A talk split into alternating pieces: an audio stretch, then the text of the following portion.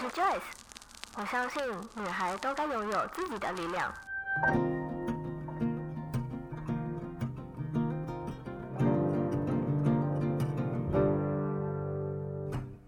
分享让我们彼此之间不再疏远，不管是财务或身心灵成长，身为女孩的我们都该拥有精彩的人生。在这里，跟我一起成长，一起阅读不同的生命典范吧。来到一则茶室。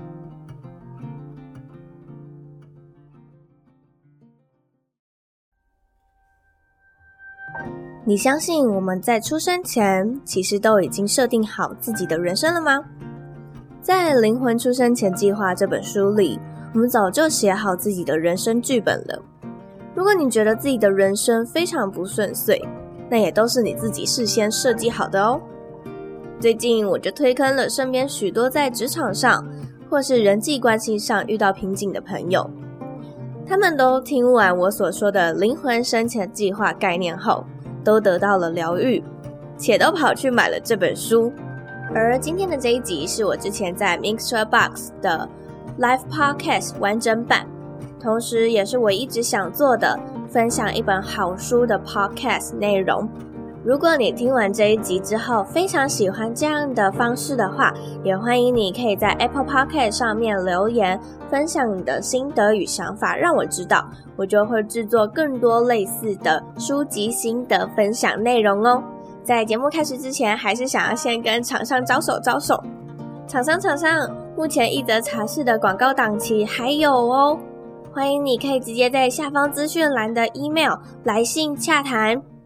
那准备好了吗？那我们就开始听听这一本我非常推荐的书籍吧。稍微讲一下为什么我今天想要分享这个主题好了。其实，呃，灵魂出生前计划呢，是一本我最近影响我蛮深的书。不知道线上的听众朋友们有没有看过去年年底的时候，迪士尼皮克斯上映的一部叫做《灵魂急转弯》这一部电影？稍微大略的讲一下剧情好了。有一天，男主角好不容易得到了他很向往已久的爵士乐团的工作，结果就在他取得了这份工作的没几分钟之后。他就不小心走路没看路，就掉进了一个排水沟里面，然后他就直接来到了天堂。没错，那那一幕呢，我觉得很震撼的是，整个画面都是黑色的，他就在一个一直往上走的一个，有点像是电扶梯那样，然后他就一直往前。那最前面呢，有一道很白很白的光，他非常的不知所措，不知道这里是哪里。在他想要逃离这里的时候，看到后面有几个人，他就说：“哎哎，这里到底是哪里？”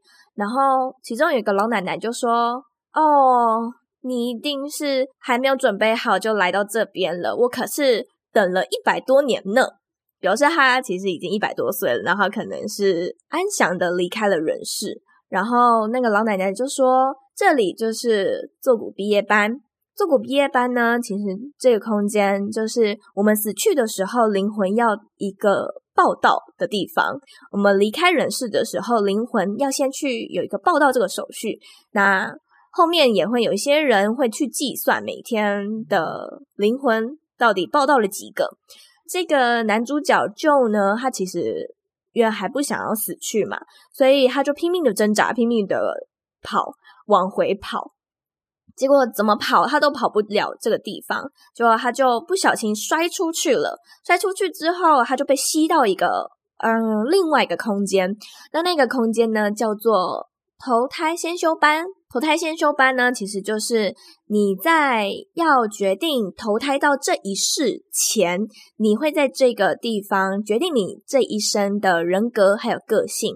像里面我觉得还蛮好笑的，就是嗯。那里呢，有很多的指导的，有点像是导师吧。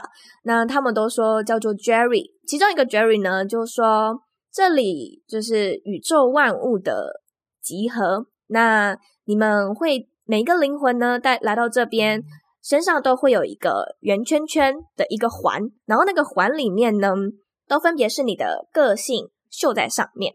就有几幕呢，是 Jerry 还有说你你你这几个灵魂，你们到厌世馆里面。那走出来的时候，他们每个人的脸都是非常的厌世。那你你你你去活泼快乐馆里面，那这些灵魂出来都变成非常的活泼快乐。那主要呢，我们要怎么确定可以来到这个世上？就它那个圆盘上面总共有七个。那你要在第七格找到你的 spark，也就是火花的时候，它就会变成一个地球的标志，也就是说你已经拿到了投胎的一个通行证。那在那里呢，他们就需要去体验很多人世间的一些事，然后来找到自己的火花。有了自己这个火花之后，他们就得到那个通行证，就可以来到这个地球。他就在那里呢。呃，无意间的找到了一个灵魂，他成为他的呃舅他就成为他的导师，要去帮这个灵魂找到他的火花。故事接下来都是 Joe 跟这个灵魂二十二号的一些小插曲。无意间呢，不小心的一起回到了地球，结果舅就投胎到了一只猫里面，然后那个二十二号的灵魂就到了舅的身体里。结果就在这一连串的过程中，他们就发现了到底什么是火花，到底什么是 spark 呢？其实，在前面的时候，很多人都会觉得说，所谓的火花是我人生的志向，或是我的 purpose，我以后想要做什么样的工作。其实这是错误的，因为他们一直执着于去寻找自己所向往的职业，导致二十二号一直都没有办法，呃，找到自己的火花。最后呢就他终于找到了那个火花的定义，其实就是当你准备好要活这一生的时候，你的火花自然就找到了，那你就得到了那个来到地球的人世通行证。好。讲到这边，其实故事就已经差不多结束了。我今天的主题也不是 focus 在灵魂急转弯，我其实是要讲，呃，我们投胎前的一个故事。回到我们今天的这本书《灵魂出生前计划》，其实呢，它里面只有讲到人出生到地球就是有两种的可能性，一种是学习课题，另外一种是平衡因果。那平衡因果又是什么呢？里面其实有很多的例子，那我觉得有些解释是有点困难的，所以我这边就稍微用我自己的白话一点来解释一下。其实平衡因果就是你在某一世里面跟某个灵魂有因果需要去平衡，那你们可能就会到这一世，这一世你们的作业就是要平衡这个因果。这本书里面呢也有举一个例子，就是作者本身的例子。其实作者他从小就被他自己的母亲不停的虐待，不论是身体上的或是心灵上的，都遭受到严重的创伤。那多年来呢，他其实都一直活在这样的痛苦当中，直到他长大成人，他还是不了解为什么小时候他会被他妈妈这样虐待。直到他有一次接触到了一位灵媒，灵媒呢就协助他回溯到他自己的出生前计划，结果才发现说原来。他在上一世的时候，他跟他这一世的母亲的身份其实是对调的。作者的上一世是母亲，然后他这一世的母亲是他上一世的孩子，是不是有点绕口？还可以，还可以理解吗？我再说一次，嗯，他们两个人的上一世其实身份是对调的。作者是母亲的身份，那母亲是他上一世的孩子。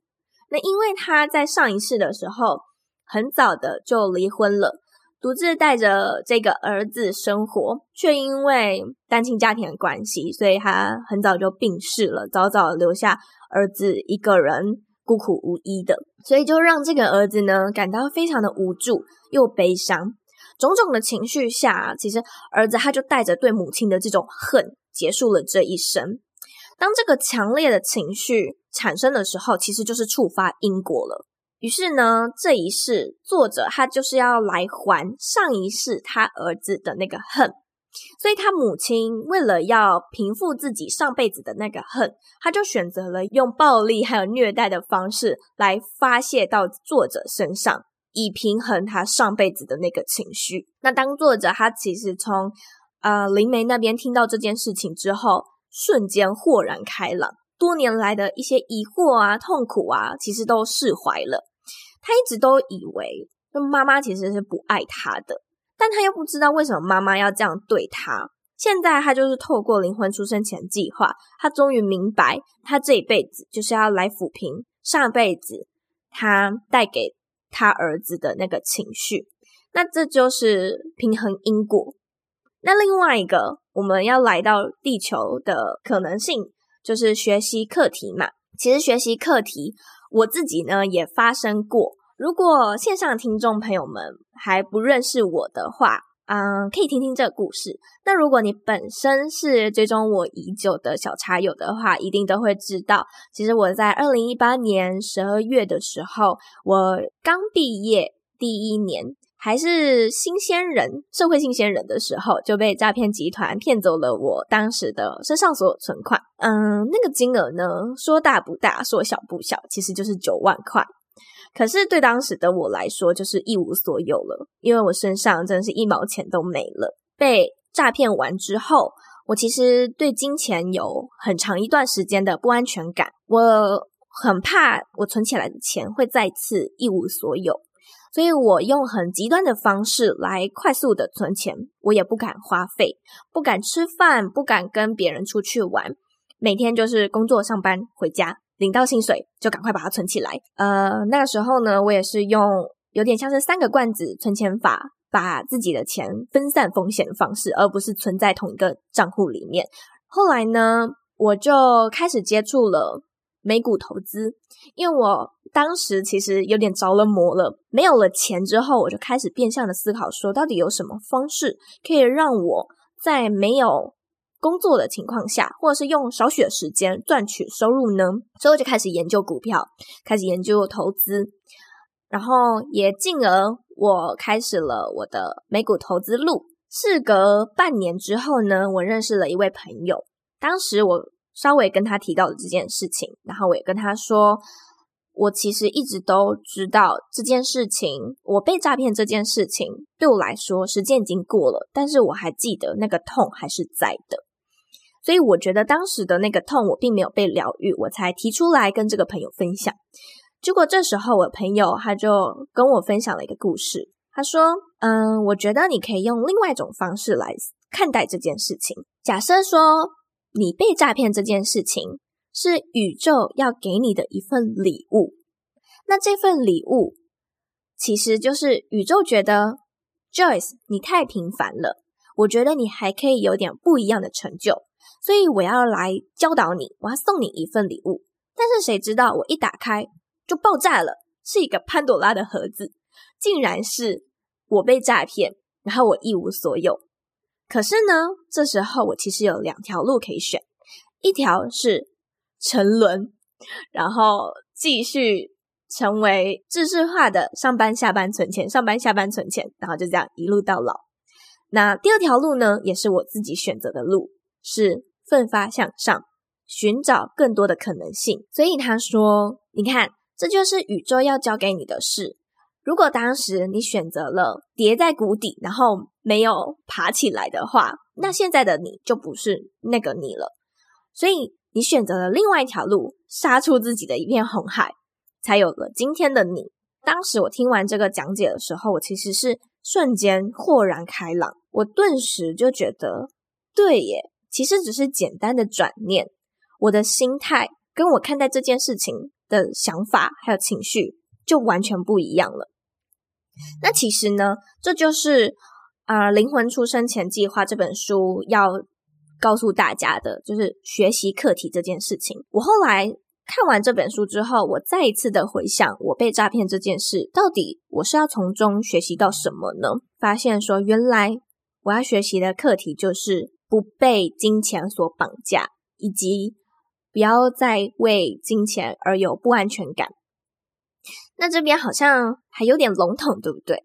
如果你觉得说不被金钱绑架，不为金钱感到不安全感，这为什么就是呃你要学习的课题呢？其实再拿另外一个例子好了，呃，假设说我今天。要学习的课题是原谅，那我是不是需要有一个坏人的出现，来跟我一起演这出戏？进而他对我很坏，他突然跳出来，然后骂了我一顿，我是不是觉得很生气？很生气？那如果我继续觉得很生气的话，其实我就没有学到这个课题了。那如果说我换一个思考方式，我觉得，嗯，你骂了我，你对我很坏，没错。可是我不要对这件事情抱有任何情绪，而是我选择原谅你，我原谅你所做的这一切，我原谅你所对我的伤害。那我是不是就放下了？而其实我就学会了这个课题。现在就让我们休息一下，进一段两分钟的广告。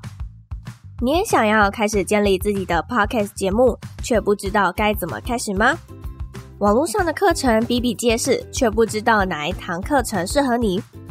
Joyce 有一堂 podcast 养成班，一次解决你所有的问题与烦恼。从一开始的找到你想要建立 podcast 节目的初衷，一步步带领你找到适合自己的主题与内容。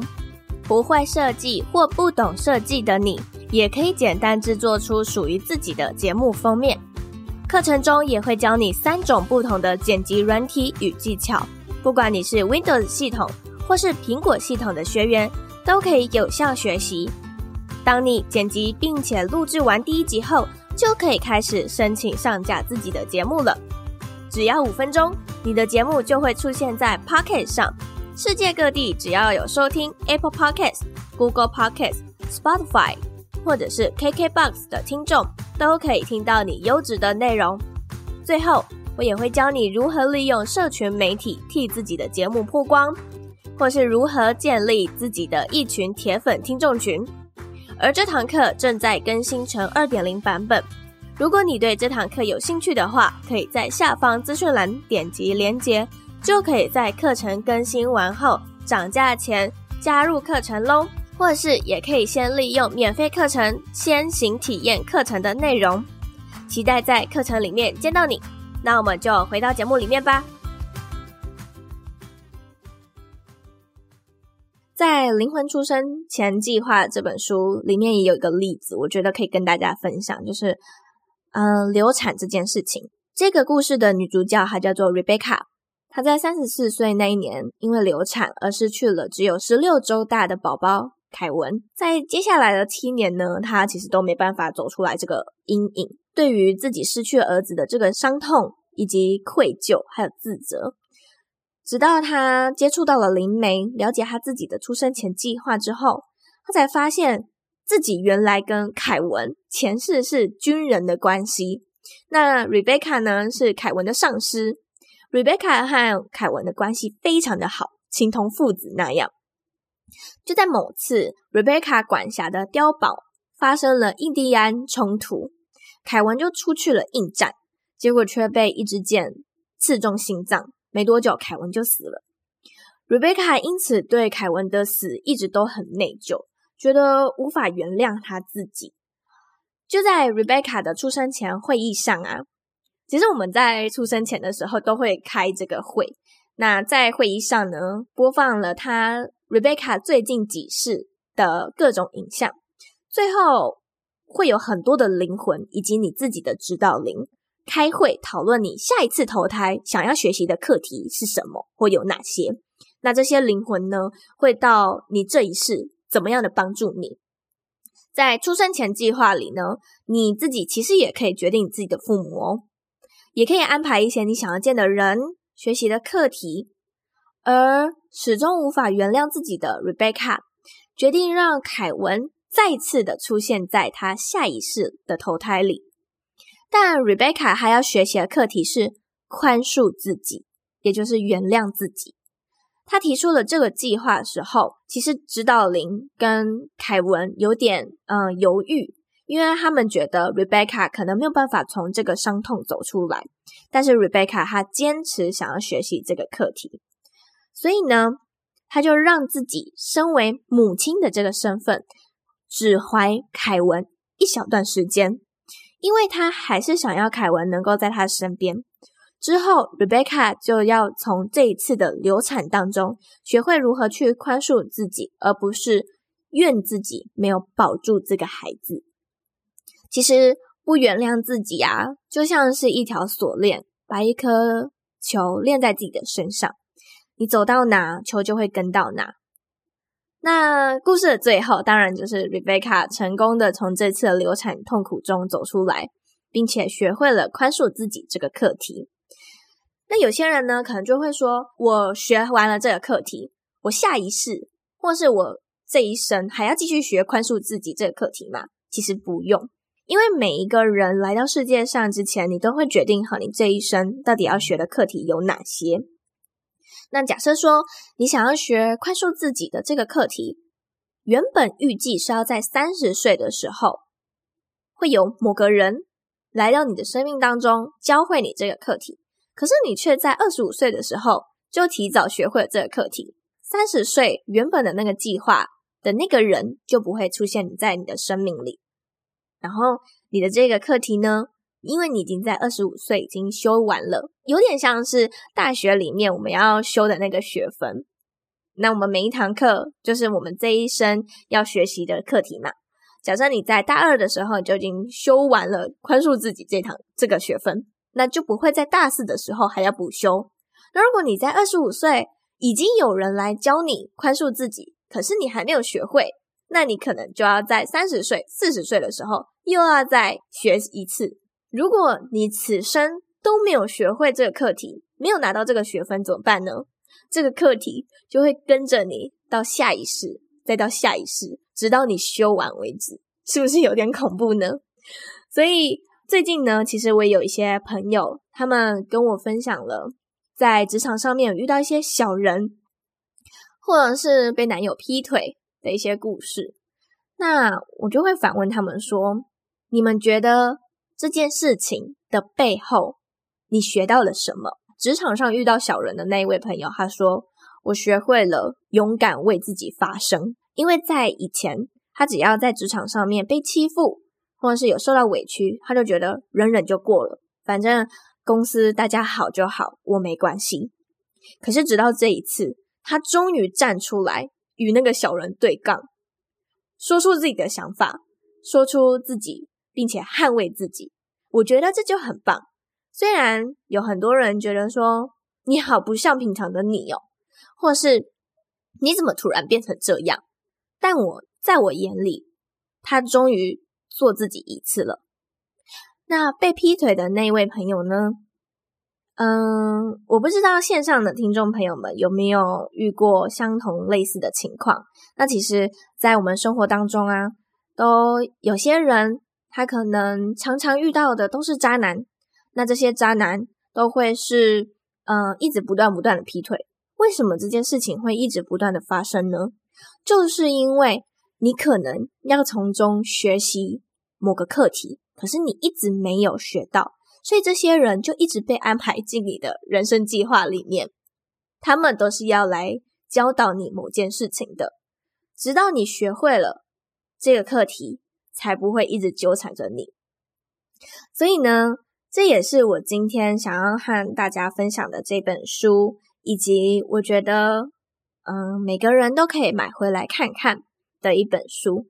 有些人可能会说，我一生就是非常的风平浪静，非常的顺遂啊，没有什么课题想要去学的，那也没关系，因为我自己接触了一蛮多身心灵相关的书籍之后，我发现其实有些灵魂这一辈子来，他是来玩的，是不是很好呢？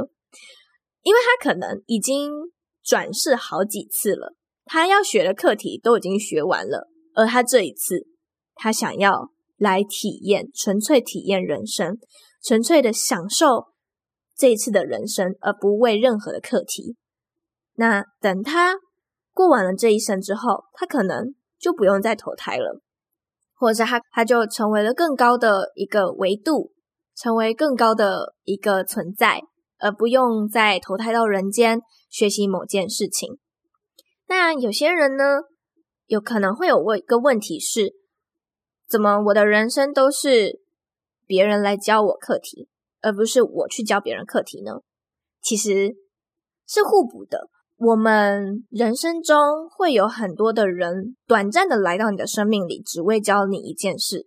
那你也有可能出现在某个人的人生里，短暂的也只为教他一件事。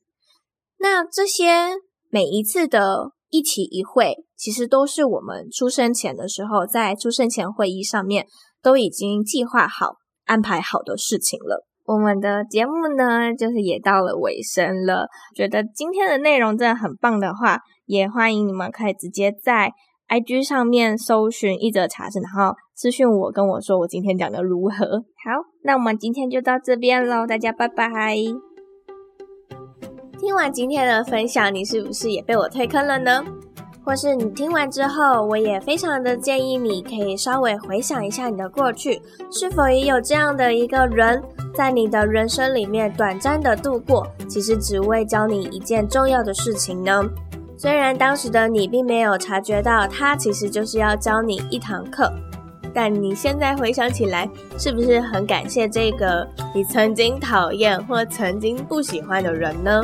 当我看完这本书，且开始意识到，原来人生的一切全部都是我自己写好的剧本，那我也就没有办法怨天尤人啦，因为这些全都是我自己设定，全都是我自己点头答应想要去体验的人生。